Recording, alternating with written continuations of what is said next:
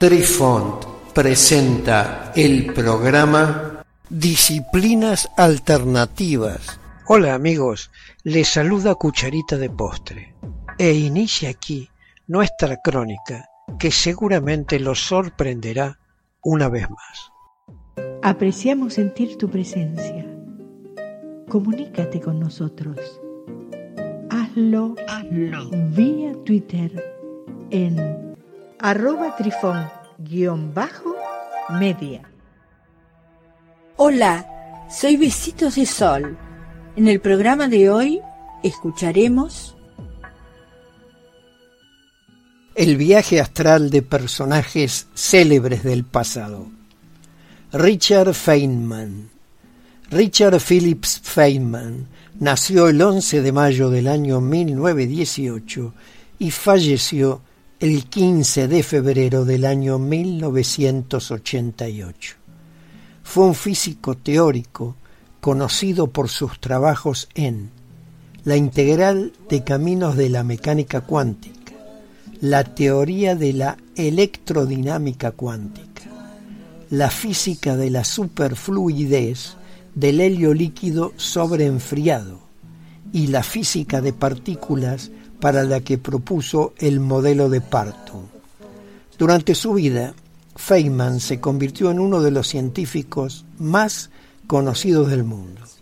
En una encuesta realizada a 130 físicos líderes en todo el mundo por la revista británica Six World en el año 1999, fue clasificado como uno de los 10 físicos más grandes de todos los tiempos ayudó en el desarrollo de la bomba atómica durante la Segunda Guerra Mundial. Junto con su trabajo en física teórica, a Feynman se le ha acreditado como pionero en el campo de la computación cuántica e introdujo el concepto de nanotecnología. Feynman además fue un entusiasta popularizador de la física a través de libros y conferencias. Feynman también se hizo conocido a través de sus dos libros semi-autográficos titulados ¿Seguro que estás bromeando, señor Feynman? ¿Y qué te importa lo que piensan otras personas? Fue en el primero de los libros mencionados donde Richard Feynman declaró su aptitud para los sueños lúcidos y lo transformó en su éxito de ventas nacional. Allí dedicó un capítulo entero a sus experimentos con los sueños lúcidos, donde dio una descripción detallada de cómo influyó en sus proyectos. En él decía textualmente, también noté que a medida que vas durmiendo, las ideas continúan, pero cada vez están menos interconectadas lógicamente. No te das cuenta de que no están conectadas lógicamente hasta que te preguntas, ¿qué me hizo pensar eso? Y si intentas volver sobre tu camino, a menudo no puedes recordar qué diablo te hizo pensar eso. Así que obtienes todas las ilusiones de conexión lógica, pero el hecho real es que los pensamientos se vuelven más y más locos, hasta que más allá de eso te duermes. Seguí practicando esto observándome a mí mismo mientras me iba a dormir. Una noche, mientras estaba soñando, me di cuenta de que me estaba observando en el sueño. En la primera parte del sueño estoy en la cima de un tren y nos acercamos a un túnel. Me asusto, me agacho y entramos en el túnel, teniendo la sensación de miedo y puedo escuchar el cambio de sonido cuando entras en el túnel. También noté que podía ver colores. Algunas personas habían dicho que sueñan en blanco y negro, pero no, estaba soñando en color. En este momento estaba dentro de uno de los vagones del tren y pude sentir el tren dando vueltas. Camino con cierta dificultad hasta el final del vagón y veo una gran ventana, como la ventana de una tienda. Detrás no hay maniquíes, sino tres chicas vivas en traje de baño, y se ven bastante bien. Continúo caminando hacia el próximo vagón, colgando de las correas sobre mi cabeza cuando avanzo, cuando de repente me digo a mí mismo, hey, sería interesante emocionarme sexualmente, así que creo que volveré al otro vagón. Descubrí que podía dar la vuelta y caminar de regreso a través de la lluvia, podía controlar la dirección de mi sueño. Regreso al vagón con la ventana especial y veo a tres viejos tocando violines, pero se volvieron chicas. Entonces podría modificar la dirección de mi sueño, pero no perfectamente. La próxima vez que tuve un sueño, había una chica tumbada en la hierba alta y tenía el pelo rojo.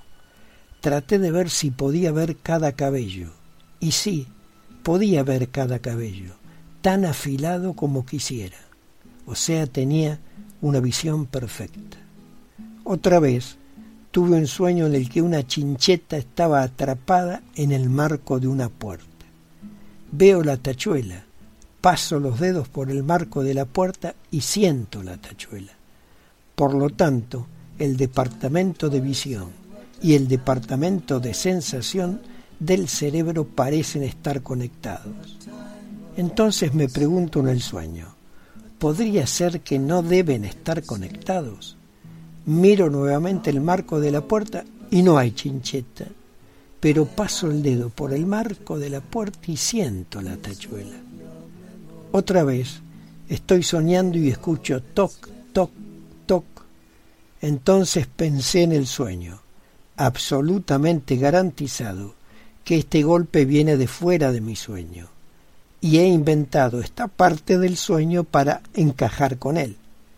Tengo que despertar y descubrir qué demonios es. Los golpes aún continuaban.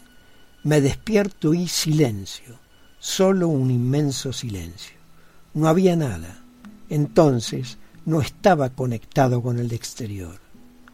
Durante el tiempo de hacer observaciones en mis sueños, el proceso de despertar fue bastante temible.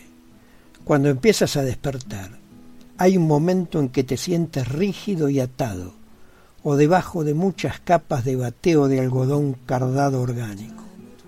Es difícil de explicar, pero hay un momento en que tienes la sensación de no poder salir, no estás seguro de poder despertarte. Así que tendría que decirme a mí mismo, después de estar despierto, que eso es ridículo.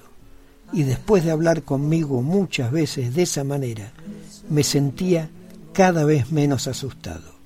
Y de hecho, encontré el proceso de despertar más bien emocionante, algo así como una montaña rusa. Y después de un tiempo no tienes tanto miedo y comienzas a disfrutar un poco de todo.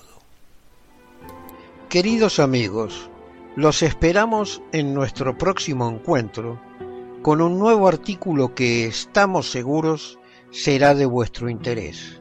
Un cálido abrazo para todos. Adiós. Apreciamos sentir tu presencia. Comunícate con nosotros. Hazlo, Hazlo. vía Twitter en arroba trifón-media. Este episodio lo encuentras en Anchor, Spotify y en tus plataformas favoritas. Hasta siempre amigos. Besitos de sol y cucharita de postre les dicen gracias por pensar.